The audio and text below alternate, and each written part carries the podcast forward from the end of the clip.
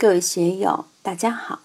今天我们继续学习《禅说庄子齐物论》第二讲“根尘之间的主人公”第四部分。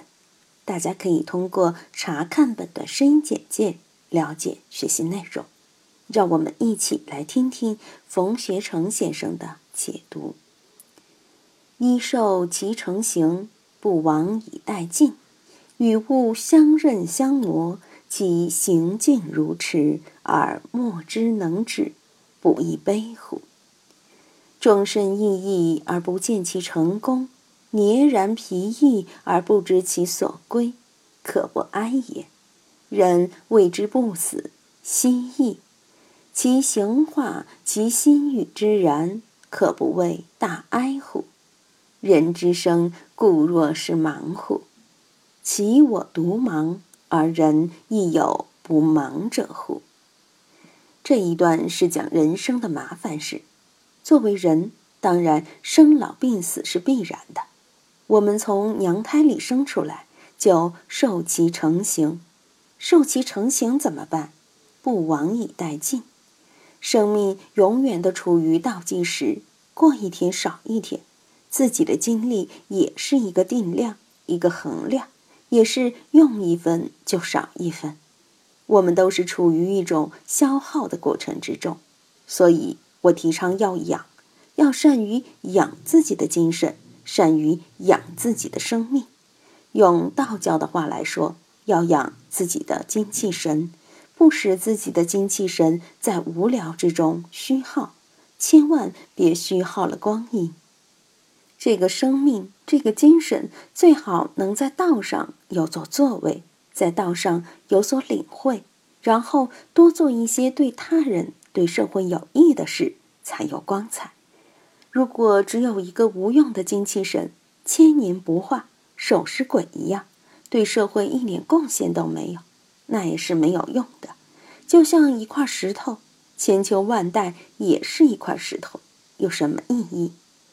与物相认相磨，上节我们谈到与皆为垢，日以心斗。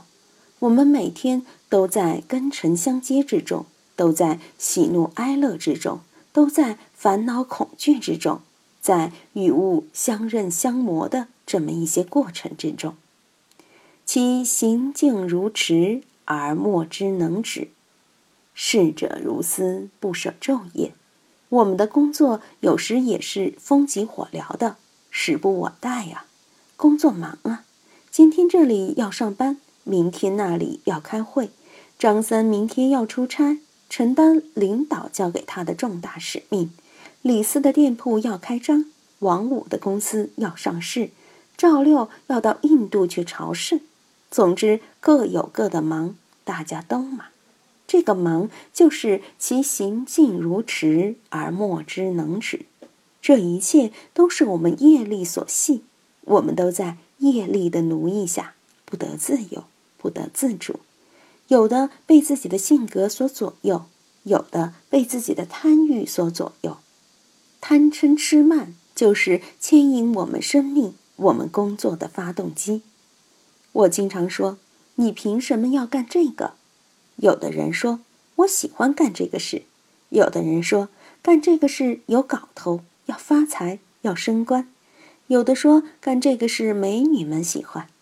做事一定要有一个动力，用佛教的话来说，就是业力牵引。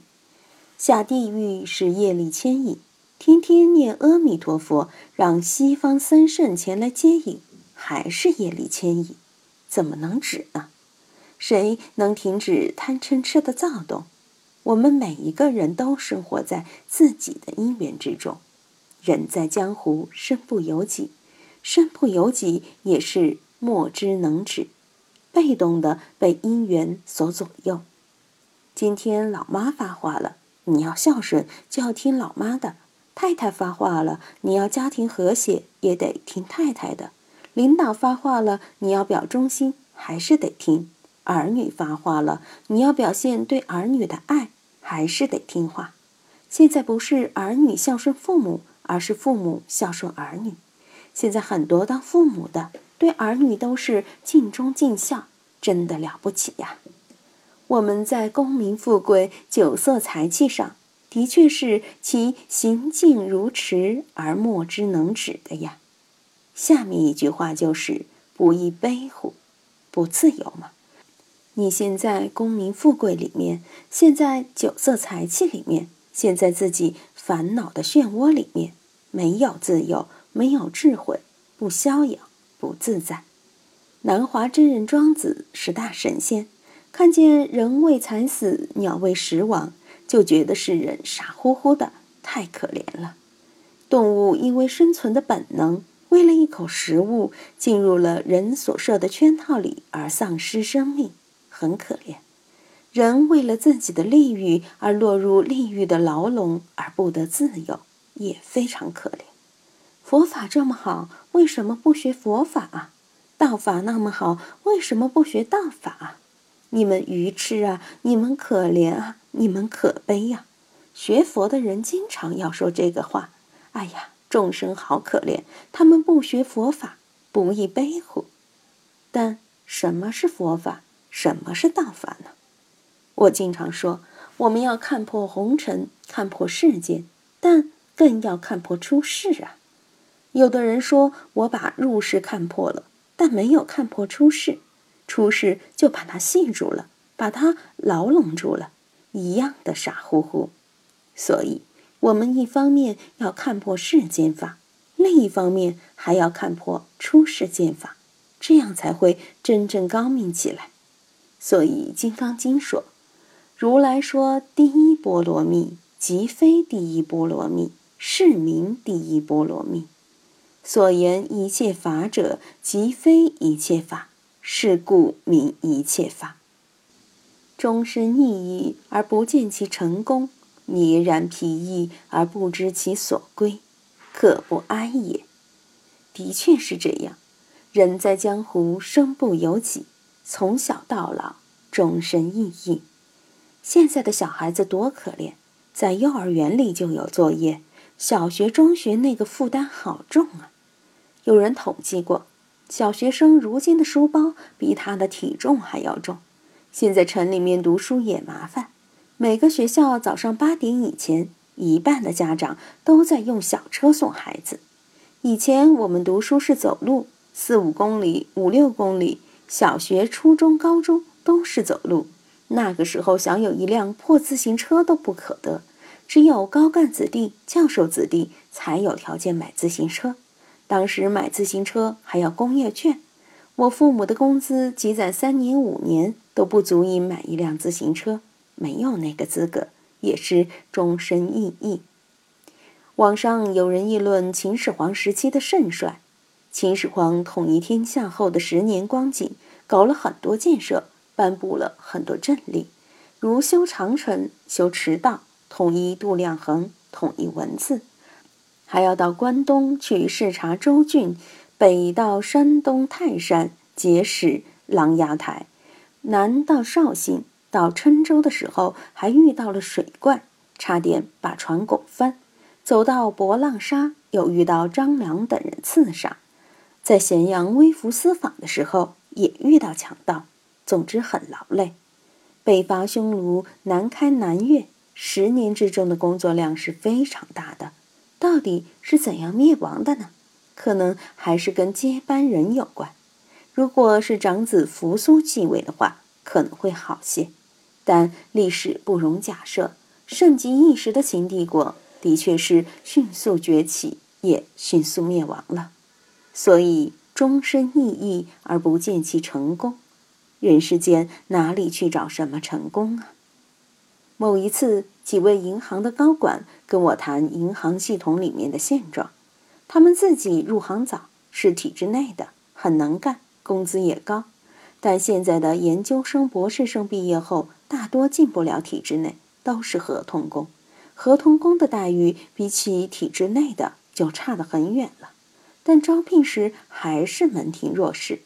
一家银行今天招十个合同工，可能有一千个来报名。辛不辛苦？哪怕你竞聘上岗了，在里面一样要干粗活。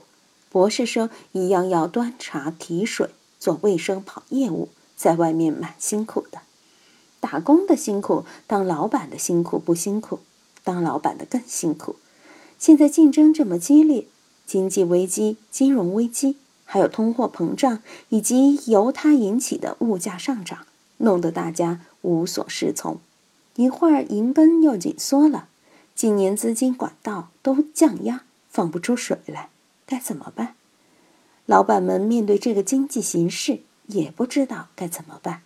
当官的呢，一样麻烦，双规的不少，降职的不少，受警告的也不少，所以大家都没有安全感，都要小心谨慎、战战兢兢的在自己的岗位上干事，的确是终身意义而不见其成功。